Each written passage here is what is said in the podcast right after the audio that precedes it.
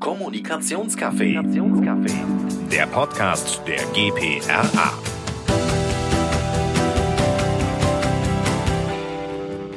Hallo und herzlich willkommen. Schön, dass du wieder reinhörst. Äh, heute in einer neuen Folge bei unserem Kommunikationscafé. Mein Name ist Christiane Schulz und ich bin Präsidentin der GPAA. Ich freue mich besonders heute auf Dirk Popp. Er ist Global Head of Corporate äh, Comms und Content Studio bei Here.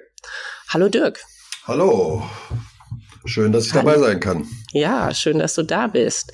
Wir wollen heute über Krisenkommunikation reden und ähm, für mich bist du so ein bisschen Mr. Krise. Hast du ja, ja viele, glaube ich, äh, begleitet und ich, das ist auch so ein bisschen, glaube ich, dein Herzensthema, oder? Ja, kann man so sagen. Äh, äh, mich begleitet das Thema Krisenkommunikation seit ungefähr 20 Jahren und ähm, ich bin da eher zufällig reingestolpert, aber äh, du hast schon recht, das ist so mein Thema, wenn man so will äh, in dem ich, glaube ich, äh, am meisten Erfahrung habe, ja. Warum magst du das so besonders? Was ist der, ist der Reiz oder? Der Reiz ist das Besondere. Ähm, das Besondere ist eigentlich, es sind mehrere Sachen, aber das Besondere ist natürlich, dass du in in sehr kurzer Zeit Entscheidungen treffen musst und diese auch sofortige Auswirkungen haben. Das heißt also in kritischen Situationen, wenn Kommunikation äh, wichtig ist, dann äh, ist es beispielsweise bei börsennotierten Unternehmen, dann geht der Kurs hoch oder runter. Es geht meist um sehr, sehr viel Geld. Aber was ich am spannendsten finde, ist, dass ähm, dass man sozusagen in das Innenleben eines Unternehmens schauen kann. Also, äh, das heißt, alle Bücher, alle Sachen äh, werden aufgemacht, weil ansonsten kann man üblicherweise eine Krise nicht richtig äh, beackern und äh, erfolgreich durchstehen. Hm. Jetzt hast du gerade gesagt, so ein bisschen ähm, alle Bücher werden aufgemacht. Das ist ja so eigentlich das Allerwichtigste in der Krise, weil du auch gesagt hast, sonst kann man nicht beraten oder auch nicht helfen. Ähm, jetzt liest man aber auch immer mal wieder in den Medien im Rahmen einer Krise oder hinterher, dass sich Leute zu Wort melden und sagen, hätte man ganz anders machen müssen. Mich mhm. persönlich nervt das immer so ein bisschen, also, weil die nicht diesen internen Blick dann ähm, haben, wie es im Unternehmen ist. Und jetzt bist du sowohl früher auf Beratungsseite gewesen als auch jetzt im Unternehmen. Wie siehst du das? Ja, das ist in der Tat so. Ähm, ich sag mal, Besserwisser gibt es aller Orten, ja. Äh, früher hat man gesagt Klugscheißer. Ähm, das heißt also, es kommen immer wieder, äh, ganz oft auch in unserer PR-Szene, Leute um die Ecke, die sagen, nein, das war alles ganz falsch und man muss das, hätte das anders machen können, dann wäre es viel, viel besser gelaufen. Nummer eins ist, äh, üblicherweise, du hast es schon gesagt, haben die nicht die Insights. Die wissen also gar nicht, was los ist. Ähm, Nummer zwei ist, vergessen die meisten, ähm, Kommunikation folgt Business und nicht andersrum. Heißt also, ähm, nicht immer ist das, was Kommunikation erzielen kann, gleichzeitig das Ziel des Businesses. Ja, ich sage jetzt mal ganz simpel: Wenn einem CEO eine Strafverfolgung droht und der durch seine Anwälte klipp und klar gesagt bekommt, dass er zu diesem Thema keine Stellung ziehen kann, weil er sonst im Zweifel ein Strafverfahren riskiert, dann wird er natürlich einen Teufel tun zu kommunizieren und dann muss man das an einer bestimmten Stelle auch akzeptieren. Natürlich ist es unsere Aufgabe als Kommunikatoren auch ein Stück weit auszuloten, was kann man an welcher Situation sagen. Denn, das wissen wir beide genau, ja, äh, wenn man gar nichts sagt, dann öffnet man Tür und Tor allen Spekulationen und natürlich allen möglichen Interpretationen. Hm. Jetzt ich, frage ich mich so ein bisschen, ob wir einmal ganz kurz auch nochmal über Krise, wann haben wir eigentlich eine Krise sprechen sollten. Das sind eigentlich so die bisschen Basics äh, der Krisen-PR, aber vielleicht macht es trotzdem hier nochmal Sinn. Ja, also ich sag mal, das hängt immer sehr stark äh, von dem jeweiligen Unternehmen ab. Ich habe äh, für äh, Fast Mobile Consumer Goods Hersteller äh, sozusagen bin ich reingesprungen. Da gab es ein paar Tweets, die eigentlich völlig irrelevant waren und die hatten schon das Gefühl, dass sie in der Krise sind. Mhm. Äh, und äh, es gibt andere Unternehmen, die ständig mit äh, äh, Konfrontationen leben müssen. Äh, die hebt also, äh, die heben also auch fünf oder zehn kritische Artikel nicht an. Also das hängt immer, das ist immer ein sehr, sehr individuelle Sache. Aber grundsätzlich kann man natürlich sagen, dass nicht jede kritische Meinung, nicht jeder kritische Artikel gleich eine Krise auslöst. Üblicherweise äh, äh, schlittert man in eine Krise, wenn man eine äh, größere äh, Aufmerksamkeit auf sich zieht, kritische Aufmerksamkeit auf sich zieht, sei es in den sozialen Medien oder äh, in den klassischen Medien. Aber wie gesagt, ich nenne das äh, immer ganz gerne äh, die Schmerzgrenze äh, in Gesprächen. Also jedes Unternehmen muss für sich die eigene Schmerzgrenze definieren äh, wann es in einer Krise ist. Manchmal äh, wird die auch extern aufgezwungen. Ja, das heißt also, wenn Medien berichten, völlig urplötzlich und dann äh, muss man agieren, dann kann man selber nicht mehr reagieren. Aber sobald man, solange man in der Situation ist, nicht sobald, solange man in der, in der Situation ist, dass man das selbst einschätzen, muss man die eigene Schmerzgrenze festlegen. Und das ist sehr individuell äh, für Unternehmen. Und natürlich gibt es ganz norm, ganz klassische Sachen, wo du sofort in der Krise bist. Das heißt also Unfälle sind sowas, ja. Mhm. Oder ein massiver Börsenabsturz, äh, äh, große Restrukturierungsprogramme, ähm, ein unerwarteter CEO-Wechsel, äh, ähm, eine äh, Investigation äh, der Staatsanwaltschaft und so weiter. Das sind natürlich alles Krisenszenarien, die dann automatisch in eine Krise führen, ja. Oder in eine mhm. Äh, wo Krisenkommunikation notwendig ist. Jetzt hast du gesagt, und ich glaube, das ist sehr gut beschrieben, dass es unterschiedliche Schmerzgrenzen gibt, ähm, je nach Unternehmen. Manchmal sind in einigen Unternehmen Issues schon Krisen, mhm. ähm, in anderen sind Krisen keine Krisen. Du hast gesagt, man muss die Hosen runterlassen und rausgehen. Aber es gibt manchmal ja auch Situationen, wo man vielleicht doch auch empfehlen muss, jetzt hast du vorhin gesagt juristisch, aber vielleicht auch die andere, wo man sagen muss, da muss man jetzt einfach durch, da kann man nichts tun. Gibt es solche Situationen oder gibt es sie nicht? Naja, vielleicht äh, nochmal zurückkommen äh, zu dem Hosen runterlassen. Äh, mhm. Also äh, es gibt ganz viele Krisenkommunikatoren oder auch, ich habe das gehört in anderen Beratungssituationen, wenn Klienten zu mir kommen und sagen, ja, wir müssen immer alles erzählen und wir müssen die Hosen runterlassen. Das ist natürlich totaler Quatsch. Ja, Kommunikation hat eine Funktion. Ja, sie soll das Unternehmen die beteiligten Personen, die Reputation schützen oder krisenhafte Situationen oder Auswirkungen von Krisen minimieren. Das heißt also, Kommunikation ist da kein Selbstzweck, ist eigentlich eine Selbstverständlichkeit, aber man muss es immer wiederholen, ja, weil diese Empfehlung, ja, man muss alles erzählen, äh, wirklich, das ist regelrecht falsch.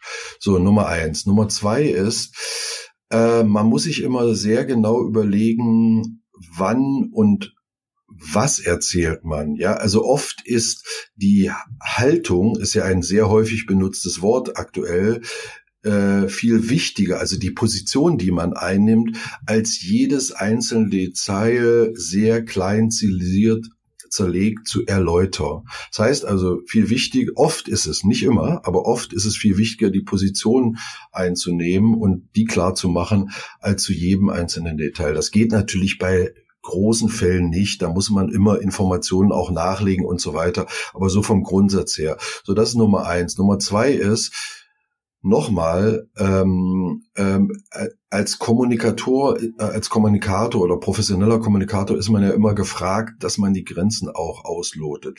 Oft kommen äh, rechtliche Aspekte ins Spiel, die äh, einen wirklich daran hindern, frei und offen zu kommunizieren. Aber natürlich gibt es trotzdem immer Möglichkeiten, das zu machen.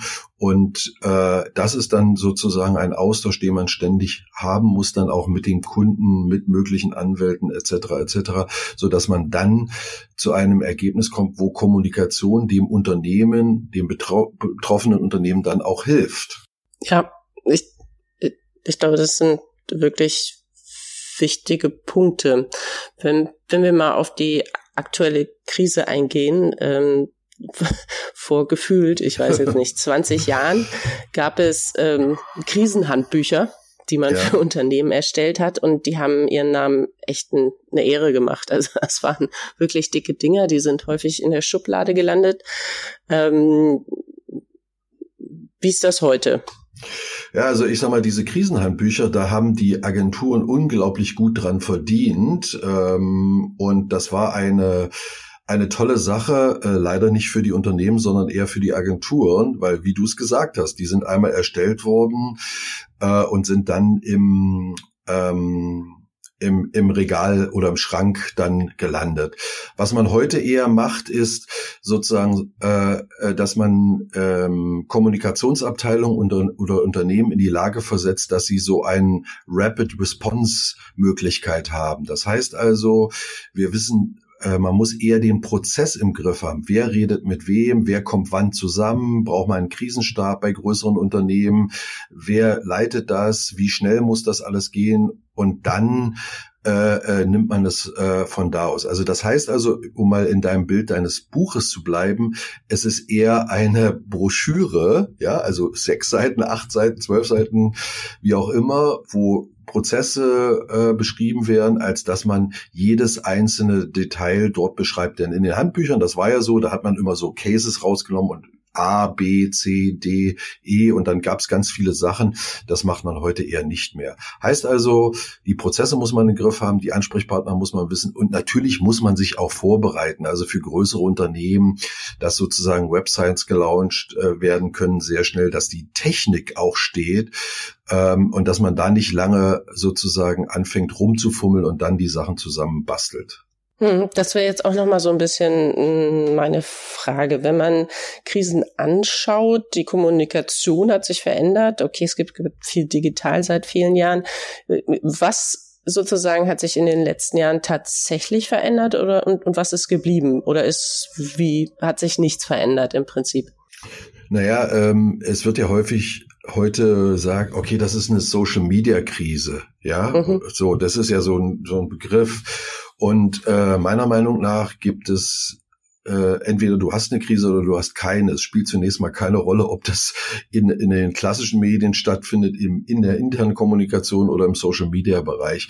Natürlich hat Social Media die Typologie von Krisen verändert. Also es es ist, also ich sag mal, Tempo, das Tempo ist, ist entscheidend, ja. Währenddessen man äh, vor, vor ein paar Jahren noch ein paar Stunden Zeit hatte, um sozusagen zu antworten äh, und zu reagieren, ist, ist das de facto völlig verloren gegangen. Nummer zwei ist, ähm, man, man hat mit anderen Interessengruppen zu tun, ja, währenddessen man in der Vergangenheit sehr häufig von klassischen Medien ausgehen musste und mit denen äh, sich äh, auseinandersetzen musste, sind es heute Influencer, sind es heute äh, äh, ähm, sozusagen äh, Menschen oder Gruppen, die sich im Social Media Bereich ähm, äh, bewegen, die natürlich völlig andere Perspektiven haben, die auch nicht wie Journalisten arbeiten. Das sind einfach zwei Beispiele, äh, äh, wie äh, die das Thema Krise verändert haben. Mhm.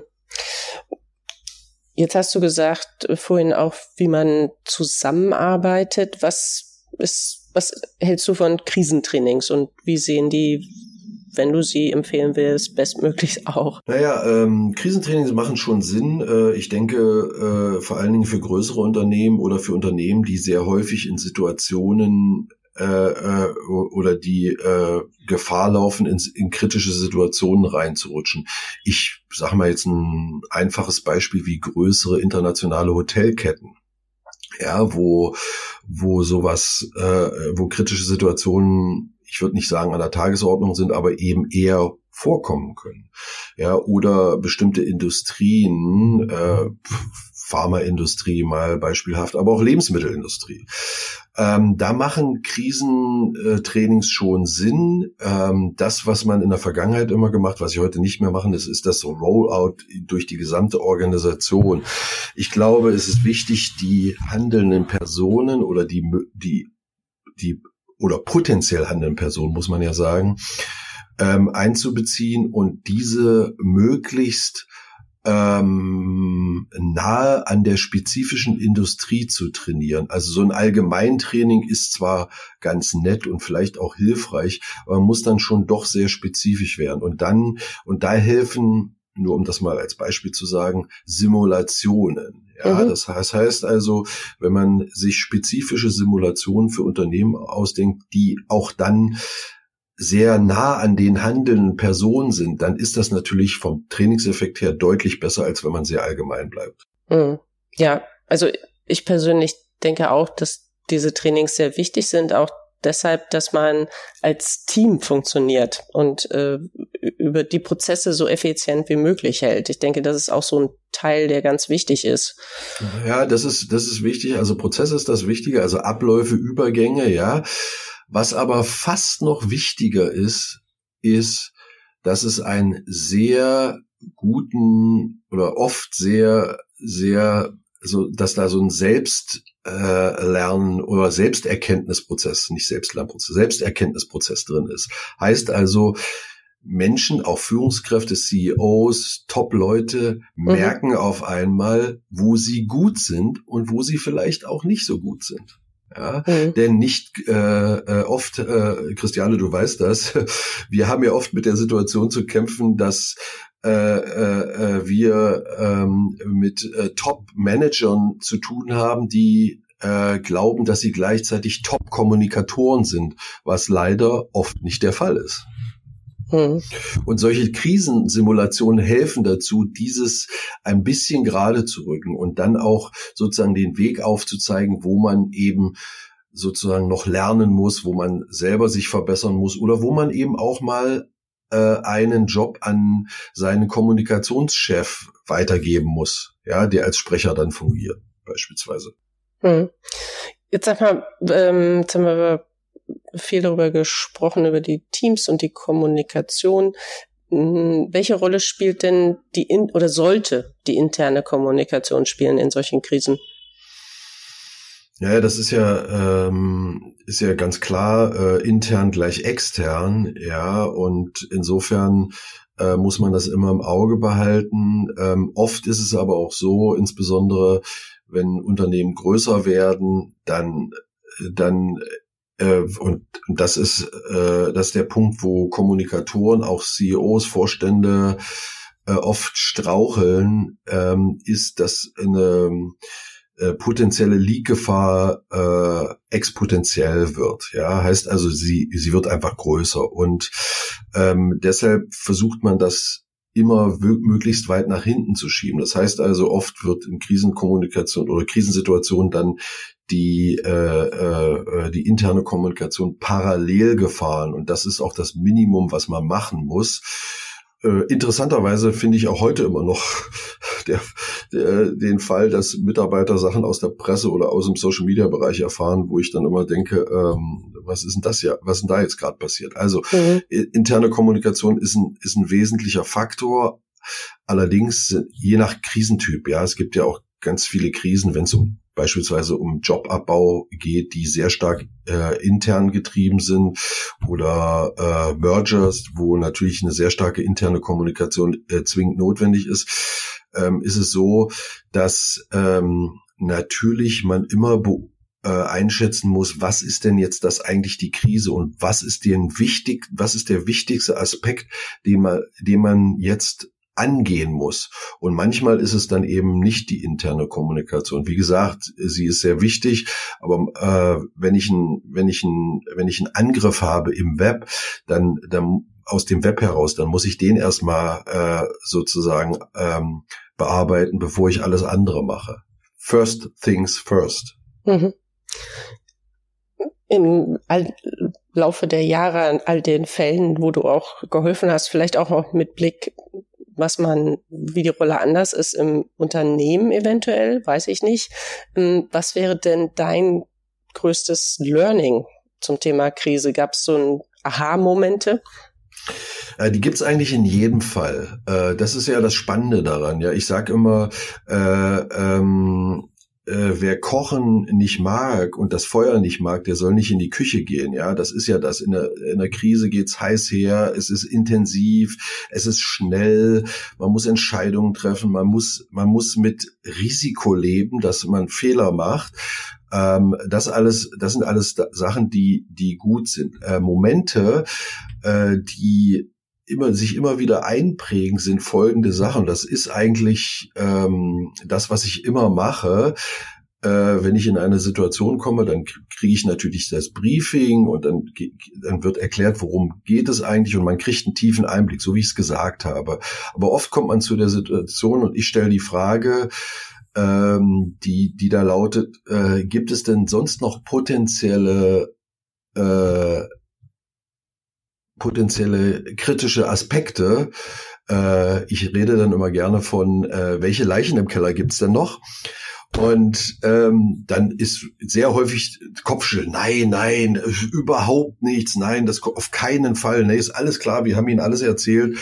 So und fünf Minuten später in äh, Einzelgesprächen kommen kommen dann Leute zu mir, die dann sagen, naja, also wir würden ihn gerne, würden Sie gern noch oder würden dich noch gerne über das informieren und das informieren und das informieren, äh, wo dann doch immer noch potenzielle kritische Situationen äh, äh, oder potenzielle Krisenherde liegen. Also das ist so etwas, was sehr häufig passiert und was interessant ist. Und äh, natürlich muss man auch sehen, ich habe ja eine ganze Reihe betreut. Also ich sage mal von den klassischen Sachen, ich habe es schon gesagt, von von dem, wenn es um Jobabbau geht oder um Merger oder äh, wenn ein äh, unerwarteter CEO-Wechsel ansteht. Das sind sozusagen diese klassischen Corporate-Themen, die man hat, bis hin zu ähm, äh, bis hin zu äh, äh, äh kriminellen Sachen, wo Leute versucht haben, ein, ein Unternehmen zu erpressen, wo, wo äh, beispielsweise äh, ein Entführungsopfer woll nicht wollte, dass es überhaupt in den Medien auftaucht, ein bekannter Industrieller.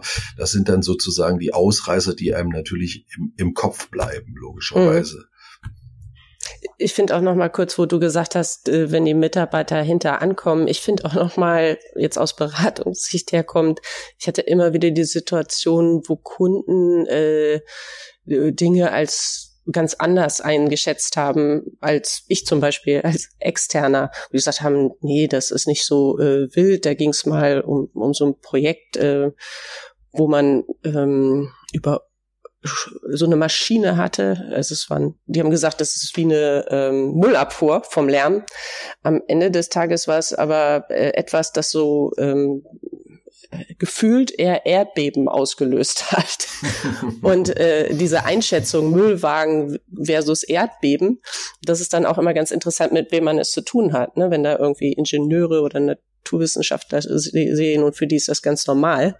Und ähm, man selber ist dann eher so die Zielgruppe und sagt, äh, nö, das ist es nicht. Ich finde, das sind auch immer dann solche äh, Situationen, wo man hinterher immer ganz gut drüber lachen kann, die in der Situation dann aber auch äh, ja erst nochmal richtig besprochen werden müssen, damit man auch das Richtige dann tut.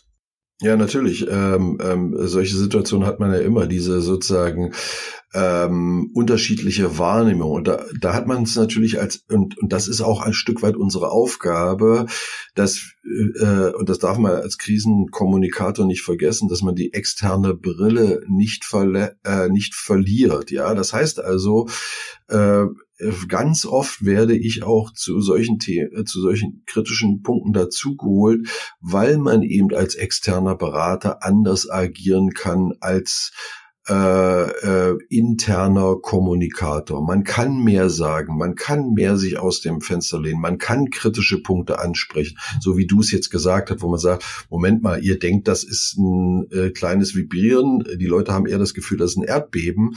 Das sind Situationen, die ich ganz oft habe, äh, äh, häufig erkennbar daran, wenn man dann den Kommunikationschef anguckt, die haben dann immer so ein leichtes Nicken also in den Gesprächen drin, wo man dann denkt, sie hätten es auch auch gern gesagt, aber sie konnten aus politischen Gründen, und das ist auch verständlich. Also das ist jetzt nicht so, ich finde das nicht ehrenrührig, ja, aber mhm. es ist verständlich, dass man logischerweise nicht, nicht immer alles sozusagen knallhart auf den Punkt bringen kann. Und dafür, das ist ein, auch ein Grund, weshalb beispielsweise ich oft an Bord geholt werde. Mhm. Dirk, wir sind jetzt ähm, am Ende unserer Zeit angekommen. Ähm, wenn du nochmal den Zuhörern so drei Sachen mitgeben würdest zum Thema Krise, die besonders wichtig sind, was wären dir's? Also die erste Sache ist, äh, Nummer eins ist eigene Schmerzgrenze definieren. Also wirklich definieren, ist das eine Krise oder ist das ein laues Lüftchen und sich selbst reflektieren. Das zweite, äh, versuchen einfach zu bleiben. In Krisen neigen Unternehmen dazu, wahnsinnig kompliziert und komplex zu werden. Heißt also, Verständlichkeit ist ein Thema. Das dritte ist Tempo. Aufhören mit den 17 Millionen Abstimmungen Unternehmen, weil das äh, äh, akzeptiert heutzutage keiner mehr. Man muss also schnell sein und schnell reagieren. Und das vierte ist, ähm, die eigene Position klar machen, auch wenn noch nicht alle Informationen vorliegen. Ähm, man muss klar machen, wofür man steht, aber eben wofür man auch nicht steht. Und das fünfte, auch ganz wichtig, was ich persönlich immer schwierig finde, wenn Unternehmen, äh, Stichwort Positionen, beim lausten Lüftchen gleich wackeln und umkippen und, um, und sagen, oh Mann, das tut uns jetzt aber wahnsinnig leid, wo es eigentlich vielleicht besser gewesen wäre, einfach mal stehen zu bleiben und sagen, nein, das ist unsere Position, das, deshalb haben wir das gemacht. Heißt also auch Haltung bewahren, heißt auch nicht immer alles gleich über Bord werfen und damit vielleicht die eigenen äh, Supporter, die eigenen Lieferanten, die eigenen Mitarbeiter ein Stück weit verlieren. Das wären die fünf mhm. Punkte. Es waren jetzt fünf und nicht drei. Ja, Sorry, Christiane. Äh, vielen Dank. Nee, es sind ja äh, wichtige Punkte. Ähm, Dirk, ja, vielen Dank fürs Gespräch. Ich gehe davon aus, dass wer Interesse hat, da noch mehr Fragen zu stellen an dich oder ein Thema hat, das er nochmal vertiefen möchte, das gerne machen kann. Ja, ist relativ einfach. Entweder mich direkt äh, anpingen oder über meine Webseite gehen, www.dirkpop.com, um mal eine kleine Eigenwerbung hier unterzubringen. äh, für das, für das Thema, wer für das Thema Krise interessiert, das ist so ein kleines Schaufenster äh, von den Sachen, die ich gemacht habe. Oder natürlich dann mich direkt anpingen. Ja, dann sage ich vielen Dank fürs Gespräch und unseren Zuhörern sage ich vielen Dank, dass du reingehört hast. Und bis zum nächsten Mal. Tschüss. Kommunikationscafé. Der Podcast der GPRA.